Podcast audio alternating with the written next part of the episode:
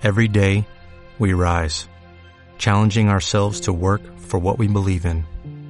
At U.S. Border Patrol, protecting our borders is more than a job, it's a calling. Agents answer the call, working together to keep our country and communities safe. If you're ready for a new mission, join U.S. Border Patrol and go beyond. Learn more at cbp.gov/careers. Hola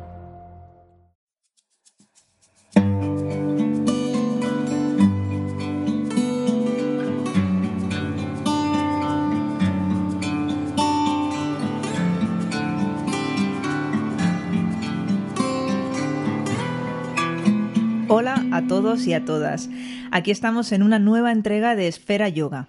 Un saludo de Vanessa, quien nos habla, y a mi lado está Esther. Hola, ¿qué tal? Hola, Vanessa. Gracias a todos por seguir ahí y por vuestros mensajes. Eso es, muchas gracias a todos. Bueno, Esther, ¿qué nos traes hoy? ¿De qué vamos a hablar? Pues hoy os quiero hablar de la importancia del enraizamiento en yoga. Es un concepto que escucharéis habitualmente en clase. Al activarlo, nos ayuda a comprender la verdadera naturaleza de la postura y nos facilita entrar en un estado de asana. Nos da firmeza, seguridad, estabilidad y comodidad dentro de la postura, la nutre. La palabra asana no se traduce simplemente como postura. Para que se considere una asana, la postura tiene que ser cómoda, estable y presente. Y para lograrlo, hay que tener en cuenta el enraizamiento, el correcto alineamiento y abrirse a entrar en un estado meditativo.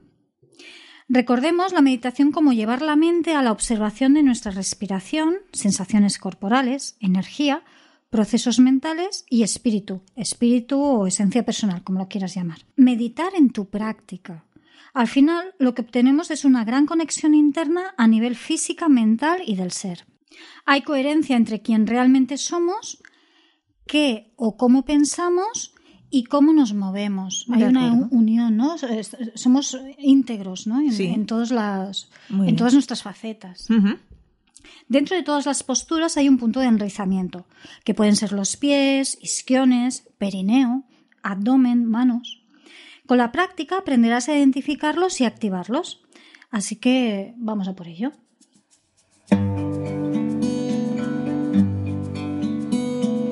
¿Cuál es su principal característica? Pues es la base de la postura. Muy bien. Si no tenemos una base firme, ¿cómo vas a construir la postura? ¿Desde dónde? ¿Qué pasa cuando un árbol crece con unas raíces débiles? Sin una buena base, que cuando llega un poco de aire, pues el, el árbol cae. Eso pasa también en la vida. Aparentemente puedes expandirte, pero cuando hay turbulencias, si tú no tienes una buena base para sostenerte, para sostener esa expansión, pues es cuando acabas cayendo, ¿no? O, Sí, o tiene- rompiéndote. Tiene su lógica, sí.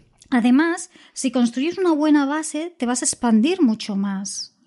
Un árbol para proyectar sus ramas y para nutrirse necesita raíces. Al enraizarnos en las posturas, creamos esas raíces para luego poder proyectarnos dentro de la postura. Expandirnos dentro y fuera de la asana. Cuando nuestro cuerpo interioriza estos procesos y los llamamos fuera de la clase de yoga, nos va a dar mayor fuerza de carácter, que no significa un carácter fuerte. Ojo ahí, Vale. carácter fuerte a veces no, No es mal genio. Exacto. Mal genio a veces no tiene por qué ser algo positivo. A veces sí, a veces no. Lo que sí que es eh, importante que sea un carácter estable, bien construido, seguro y con radiancia. Es muy fácil diferenciar entre personas enraizadas o no, simplemente observando su postura corporal, por su magnetismo o por si emanan confianza en sí, en sí mismas o si no. Vale. Que tengan los pies bien puestos en la tierra, ¿no? Exacto. También. Muy bien. Eh, has nombrado, has dicho radiancia y es una palabra que te he oído decir más de una vez en clase. No sé si podrías explicar un poco a qué te refieres. Bueno, radiancia, no todos los profesores de yoga la usan, ¿eh? viene más del kundalini. La usaba mucho Yogi Bhagan y, bueno, es un concepto del ser. Y él profundizaba aún más en la radiancia femenina. Daba mucha importancia al poder de la mujer y a que cada una de nosotras conectara con nuestra verdadera naturaleza, nuestra divinidad interior, belleza y grandeza. Fomentaba que conectásemos con nuestra dignidad y autorrespeto. ¿Cómo quieres que te respeten, no? Si tú no te autorrespetas, ¿no? Ahí es, es, es el principal. Y daba mucha importancia a la mujer como creadora y transformadora del entorno. Muy cierto ahí también. Pues sí. En Kundalini hay muchas crías específicas para la mujer. Y eso también, mira, practicar Kundalini en este sentido te da también, es como que hazte responsable como creadora y transformadora de tu entorno, pues está muy bien que, tomes este poder y que te hagas responsable de él, ¿no? Y que, quieras trabajar en ello. Me parece, me parece que también es nuestra responsabilidad. ¿eh? Eso no quiere decir que no sea para hombres. Eso te iba a preguntar, digo, a ver si alguien se va a sentir excluido. No, la radiancia también está en los hombres. Y de hecho, Kundalini Yoga es, un tipo de yoga donde hay mucha participación masculina. Sí, eso me has dicho, sí. Sí, sí, porque hay muchas, muchos ejercicios muy energéticos y a los hombres, les, no sé, es como que vibra, mucho con ellos. También eh, hablaba mucho entre la relación entre hombres y mujeres, en cómo relacionarse, ¿no? Y sería también un tema interesante de futuro podcast. Pues sí. Tomamos, nota, tú te apuntas. Siempre salen, siempre, que hablamos, a ver. No sé si tendremos para tantos podcasts tanto tiempo. Bueno, con la práctica sincera de Kundalini Yoga y cuando entiendes quién y qué eres, te vuelves un ser radiante y esa radiancia se irradia a través de ti y en todo lo que haces. De acuerdo. Vale, si te parece, vamos a retomar el hilo y vamos a volver al tema central del programa de hoy, que es, recordamos, el enraizamiento, el descubrir que tenemos pies también. Eh, ¿Qué más utilidades se le puede encontrar? Pues el uso de fuerza y contrafuerzas a nuestro favor. Al activarlo, empujamos hacia la Tierra y eso crea una fuerza de rebote en la dirección inversa. Al utilizar esta fuerza de rebote, vamos a necesitar menos energía para sostenernos.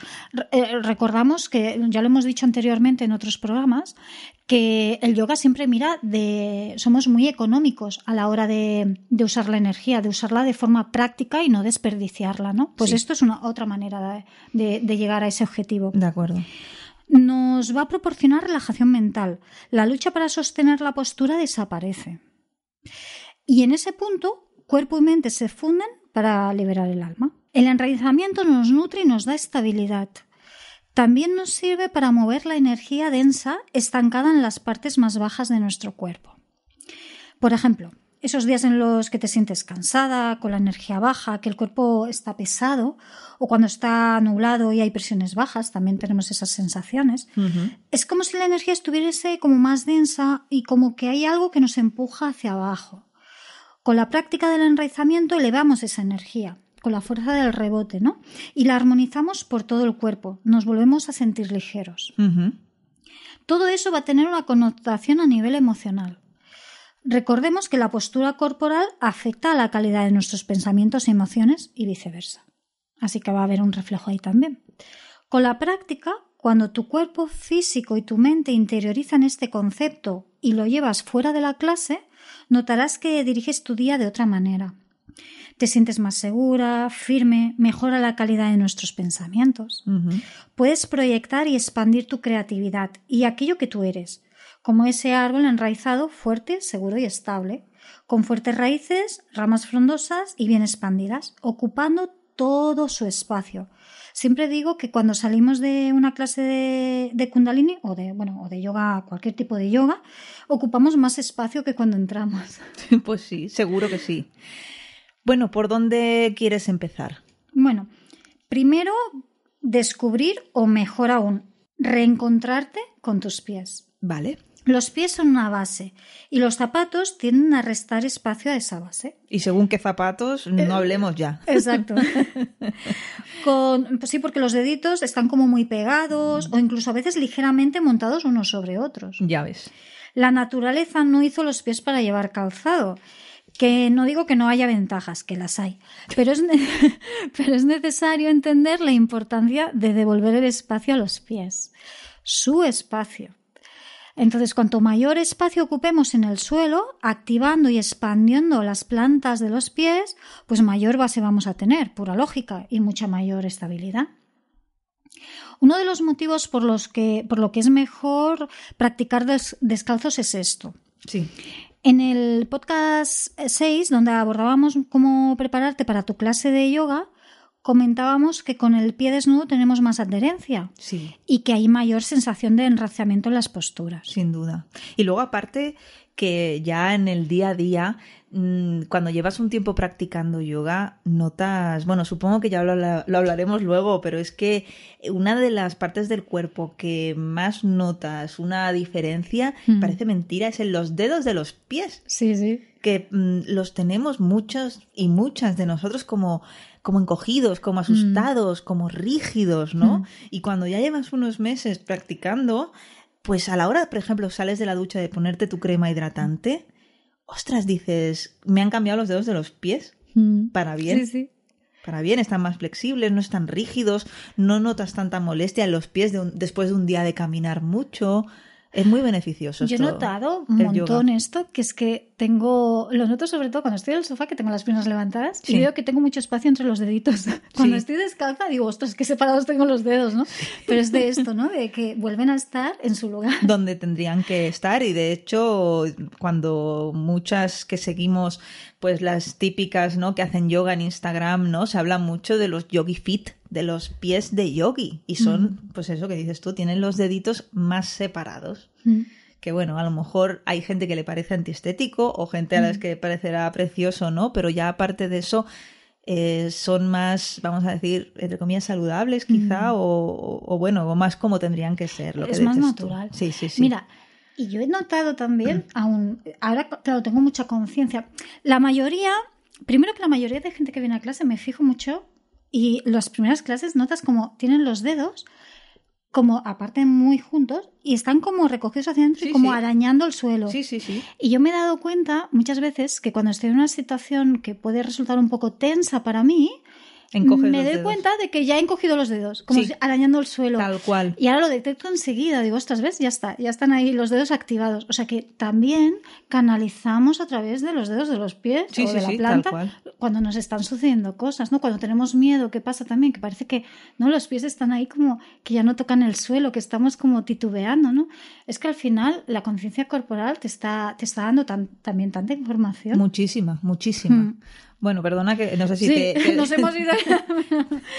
bueno, viene un poco al caso, porque ahora lo que quería comentar es que los pies son una fuente de propiocepción, cosa que nos va a facilitar el equilibrio, estabilidad y alineación en la postura. Nuestra percepción en la asana va a ser muy diferente. Hay mayor conciencia del cuerpo, es una zona muy sensorial y con una gran, una gran cantidad de terminaciones nerviosas.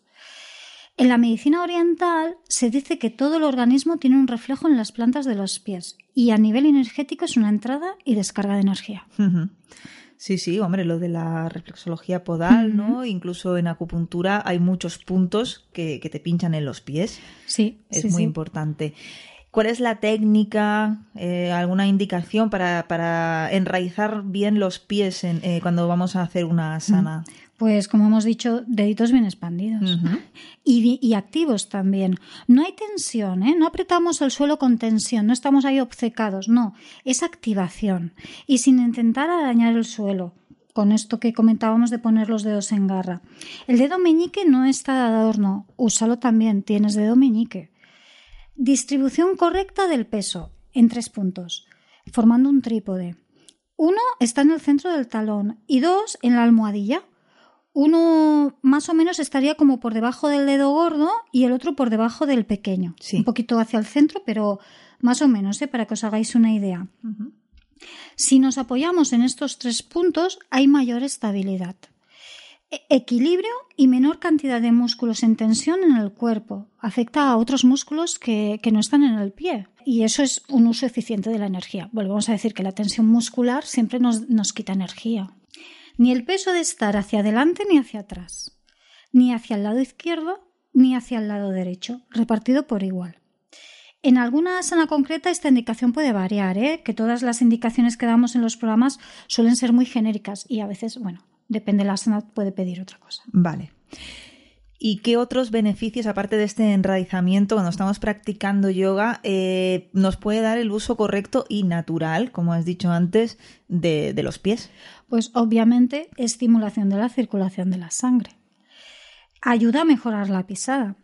descarga la tensión en articulaciones y al mismo tiempo las fortalece. Tobillo, rodillas, caderas. Va a verse un reflejo aquí, ¿eh? Totalmente. Sobre todo rodillas, eh, pero bueno, Didi. Sí, sí, el, buen uso de los pies va a liberar muchos problemas de rodillas. De hecho, muchos problemas de, rodillas se originan por, una, mala, pisada. incluso de columna. Mi padre mismo tiene, bueno, ha tenido unos problemas de columna muy serios porque durante muchos años, por una historia que tenía una planta del pie, ha hecho mal su pisada y esto le ha mm. derivado en unos problemas de columna que ha tenido que operarse y todo. Mm. O sea, la, la, manera en la que pisamos mm. es súper importante y por eso también es muy importante y muy recomendable que no sé si lo traes hoy, el tema del caminar consciente, que contigo lo he practicado más de una vez, ayuda mucho a precisamente aprender a apoyar toda la planta del pie tal y como se debería de hacer para evitar todo tipo de lesiones. Y a darse cuenta, ¿no? También da mucha conciencia corporal, lo del caminar consciente.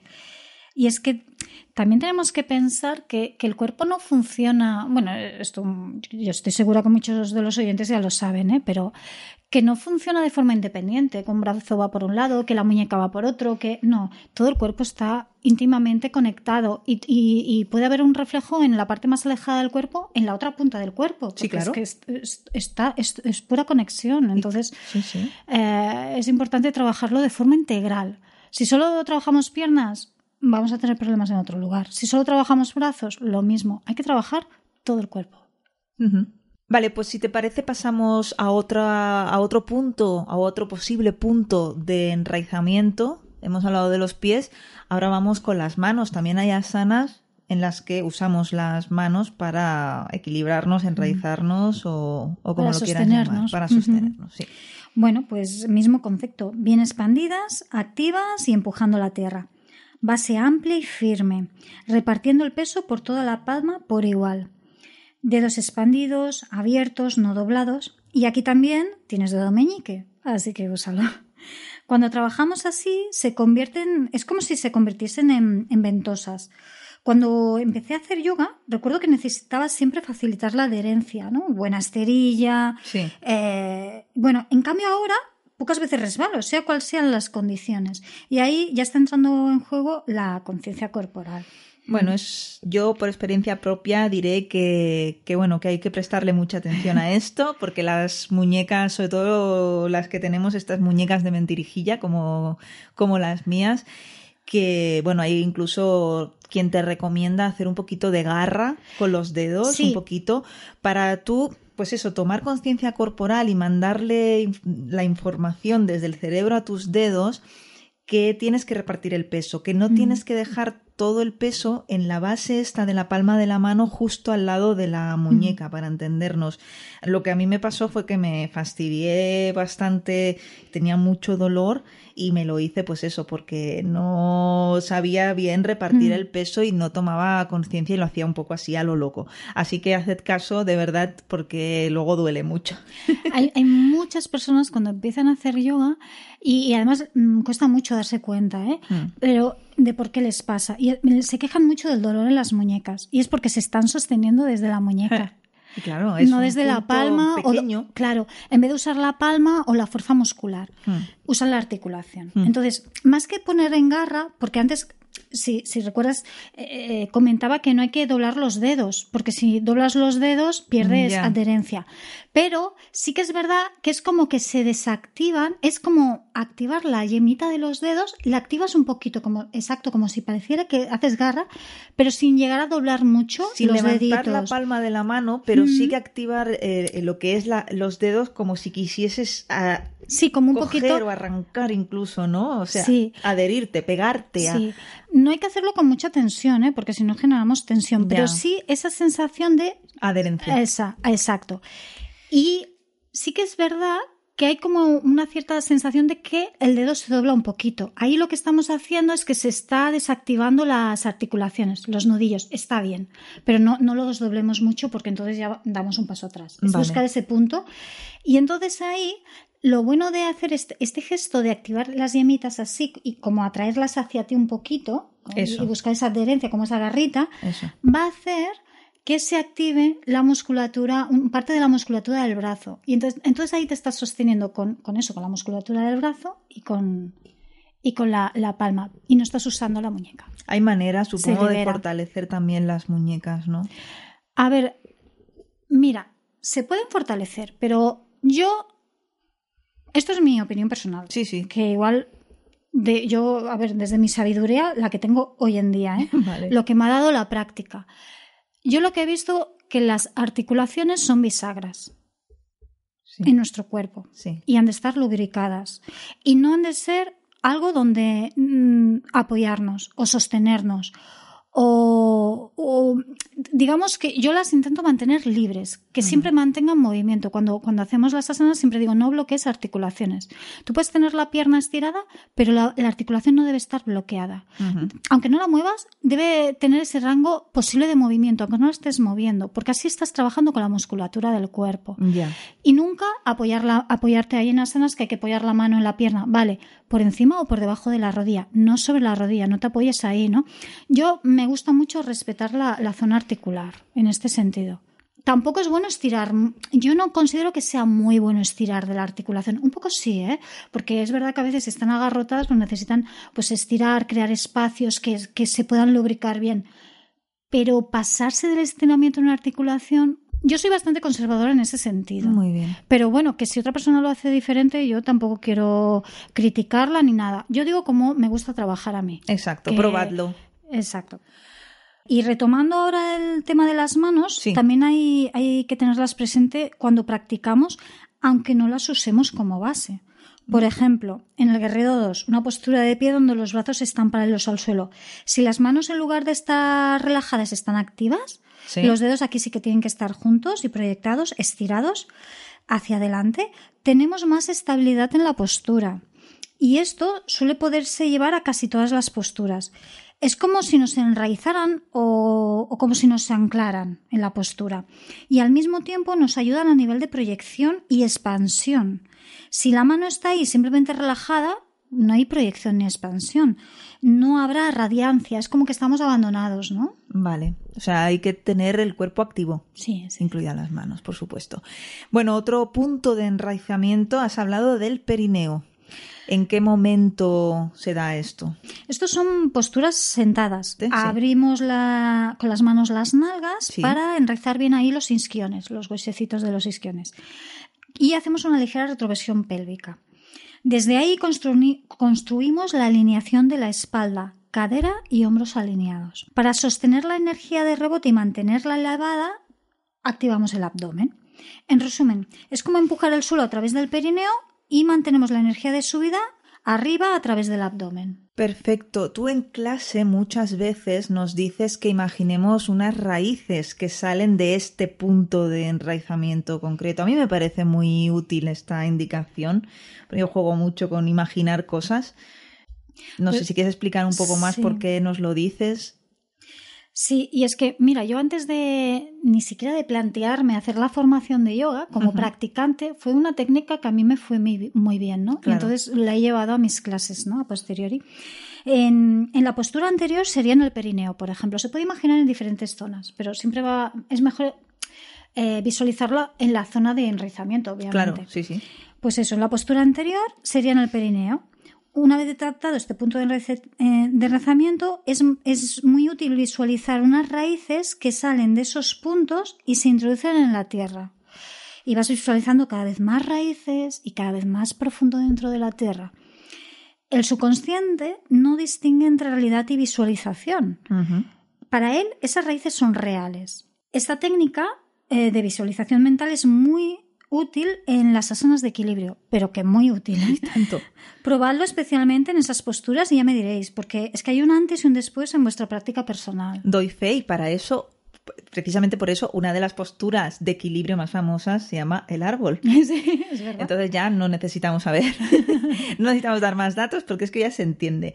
Muy bien, eh, bueno, pues si te parece vamos a hablar de beneficios que, que nos aporta pues mejora la estabilidad y el equilibrio, como ya hemos comentado, te ayuda a encontrar el eje geométrico interno corporal y a sostenerte desde ahí. Buen uso de la energía, volvemos a lo de siempre. Libera la tensión de la espalda y al mismo tiempo la fortalece. Mejora la postura y al mejorar la postura, mejora la autoestima. Ayuda a corregir la costumbre de caminar mirando hacia el suelo o tirar de la cabeza hacia adelante. Y de ahí, pues alivio de los problemas cervicales. Aumenta la capacidad pulmonar, por lo que hay mayor oxigenación del, del cuerpo. Mejora la calidad de nuestros pensamientos y nuestras emociones. Te conecta con tu centro. He comentado antes que hay una postura en la que el enraizamiento, bueno, estábamos hablando que es fundamental, que es la postura del árbol. No sé si, si quieres tú nombrar alguna otra. Pues sí, está Tadasana, que sería la postura básica. Y para empezar a practicar el enraizamiento me parece la, la postura ideal. De hecho, se me ocurre que montemos todos juntos esta postura, también conocida como postura de montaña. De acuerdo, pues si te parece, vamos a dar primero las formas de contacto. Vamos a, por mi parte, dar las gracias a todo el mundo y luego ya te dejo para que des las indicaciones. Os recuerdo que estamos en Twitter como Esfera Yoga, esfera-yoga. Podéis dejarnos ahí todos vuestros comentarios, preguntas, sugerencias y también podéis hacerlo en ebooks y en iTunes, donde estaremos muy agradecidas si os pasáis a dejarnos cinco estrellitas. También hay otras formas en las que podéis contactar con Esther, como por ejemplo a través de su Facebook, que también encontraréis como Esfera Yoga, ¿verdad? ¿Qué más? Está también en Instagram, estoy como Esther Ftena. Muy bien. Y luego está la web profesional, que, que creo que está en el perfil. En el perfil de Facebook está y creo que en el Y de en el ebooks de ebooks también. también. Y un email. esferayoga.gmail.com De acuerdo, pues muchas gracias a todos y a todas por estar ahí y ahora os dejo con Esther para que nos guíe con esta postura de la montaña. Descálzate y si puede ser, quítate los calcetines. Y ponte de pie. Si el suelo es frío, busca algo para poner sobre la tierra. Que el frío del suelo no sea una incomodidad para tu práctica o la entrada de, de posibles enfermedades.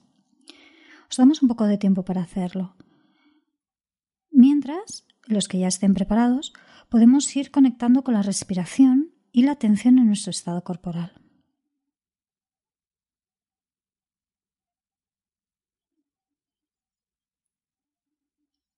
Piernas juntas.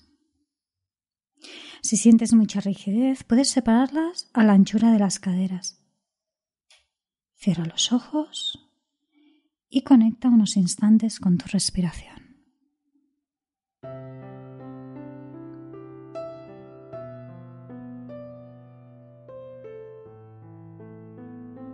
Sigue con los ojos cerrados y lleva tu atención interna a la planta de los pies. Observa unos instantes sin interferir ni hacer cambios. Solo observa. Es autoconocimiento corporal. ¿Cómo están colocados tus pies?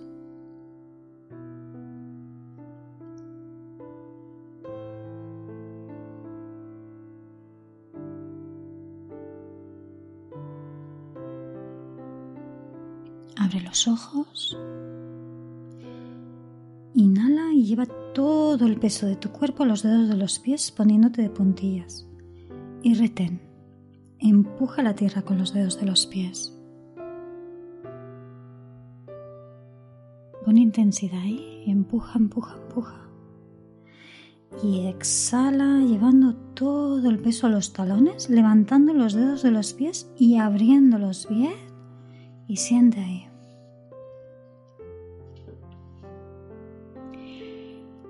Y centímetro a centímetro lento ve apoyando muy lentamente, con conciencia y presencia, toda la planta con los dedos de los pies bien expandidos. Intenta que el contacto con la tierra sea lo más extenso y completo posible.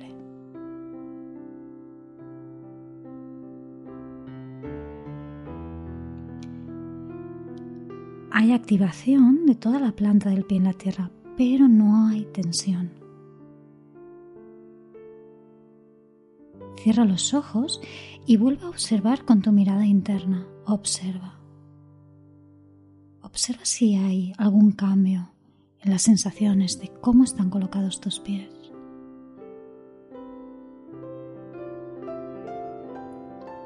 de cómo apoyas los pies contra el suelo.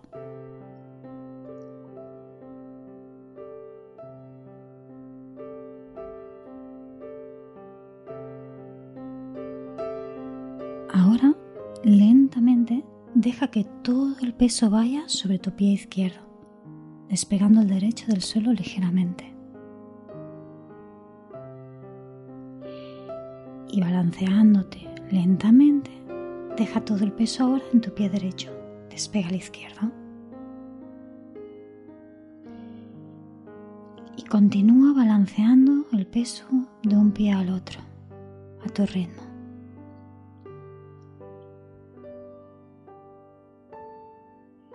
Intenta hacerlo con los ojos cerrados.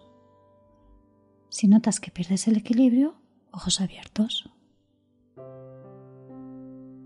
Y ve balanceándote de un pie al otro.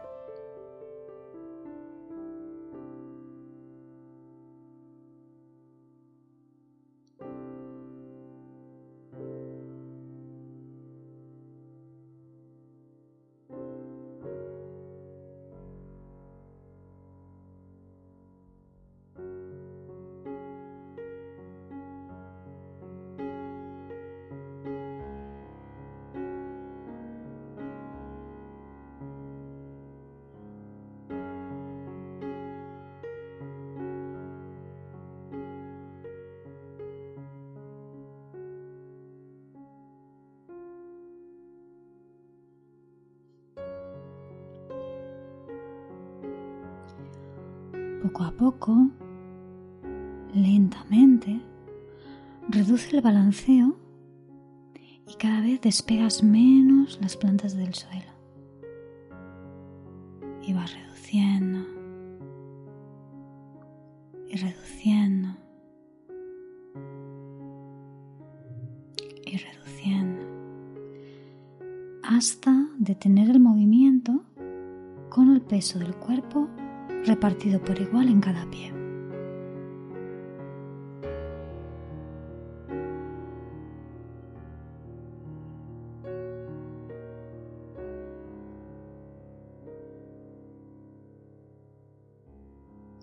También te va a ayudar a observar si el peso de tu cuerpo está repartido por igual en cada pierna.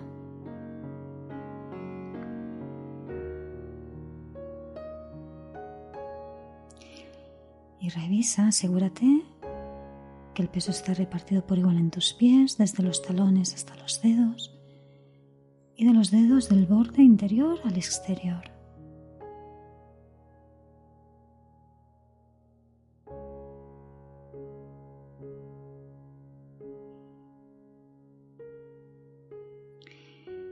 Activa los tres puntos en la planta de los pies de los que hablábamos anteriormente. Dos en la almohadilla uno a cada lado y uno en el centro del talón. Y si tienes los ojos abiertos, vuelve a cerrarlos y observa.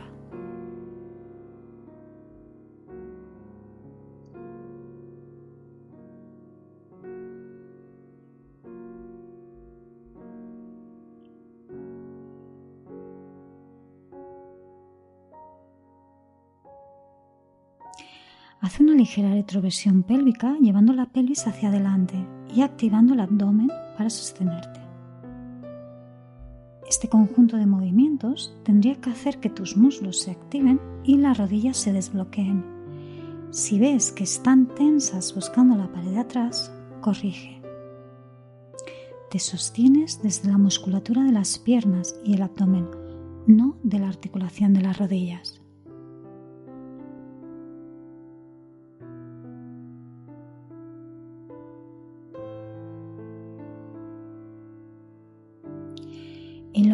Cada una de tus vértebras hasta la nuca, del coxis hasta el occipital, lumbares, dorsales, cervicales.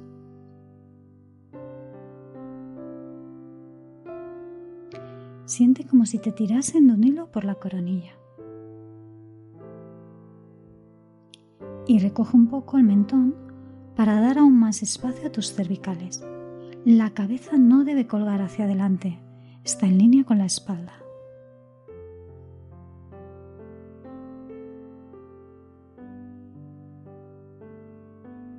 Pecho abierto. Alinea los hombros relajados con orejas y caderas.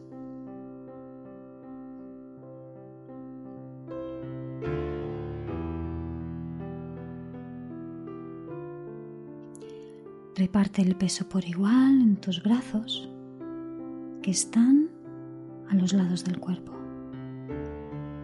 Si tus manos quedan delante, seguramente tu pecho está cerrado. Si quedan atrás, tu espalda estará demasiado arqueada. Corrige.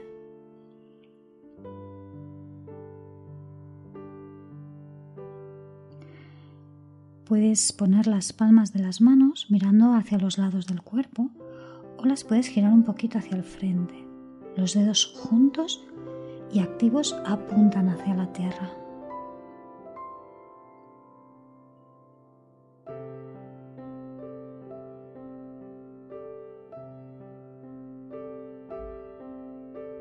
Recoge aún más tu mirada interior hacia adentro y conecta con un eje interno geométrico de equilibrio. Es como una línea estable que te atraviesa de abajo hacia arriba, por el centro de tu cuerpo. Si no lo sientes, es porque posiblemente estás echada hacia adelante o hacia atrás o hacia los lados. Corrige.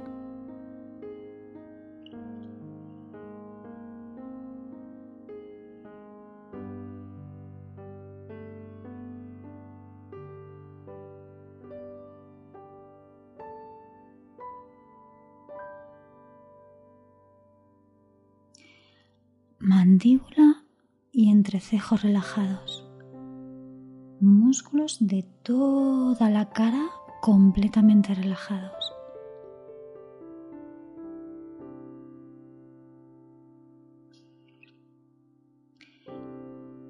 Y vuelvo a sentir cómo te enraizas a través de los pies. No pierdas esta percepción. Visualiza unas raíces que empiezan a salir desde la planta de los pies empiezan a adentrarse en la tierra.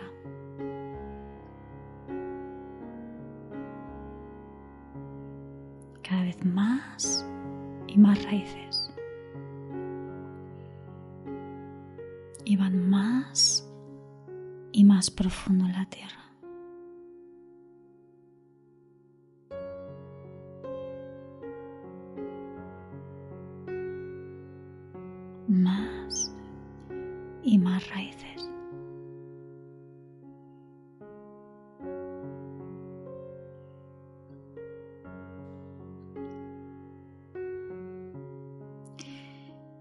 Empuja con firmeza la tierra con los pies, sin tensión, y siente la energía que rebota y asciende a través de tu columna.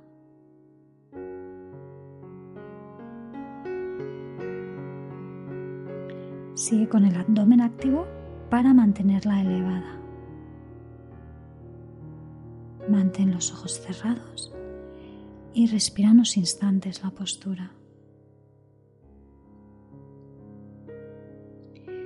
Permite que tu cuerpo la interiorice y absorba todos sus beneficios.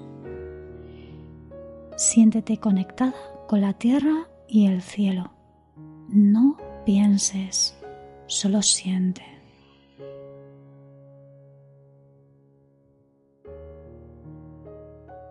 No pienses, solo siente. No hagas la postura, conviértete en la asana, fúndete con ella.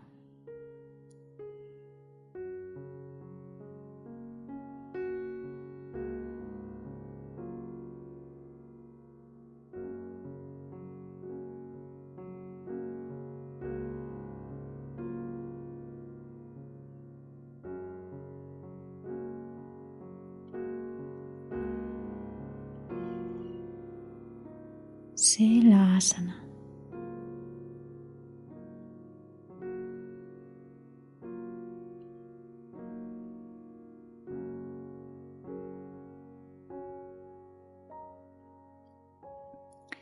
Sigue respirándote. Inhálate y exhálate.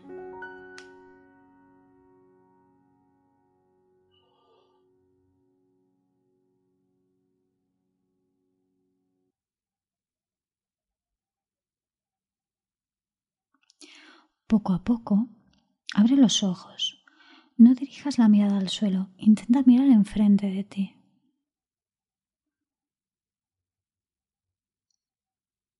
Tu tiempo. Recupera el movimiento lentamente y conscientemente. Siente cómo al moverte hay músculos que se activan y otros se desactivan para poder hacer posible el movimiento.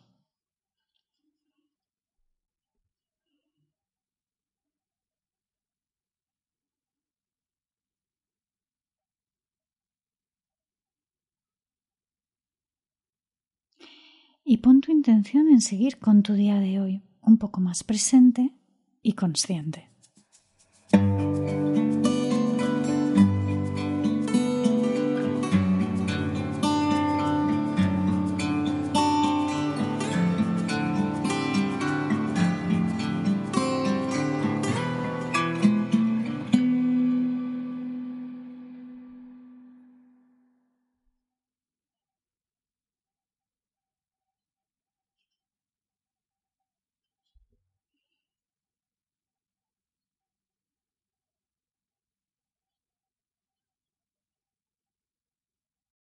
O'Reilly Auto Parts puede ayudarte a encontrar un taller mecánico cerca de ti. Para más información, llama a tu tienda O'Reilly Auto Parts o visita oreillyauto.com.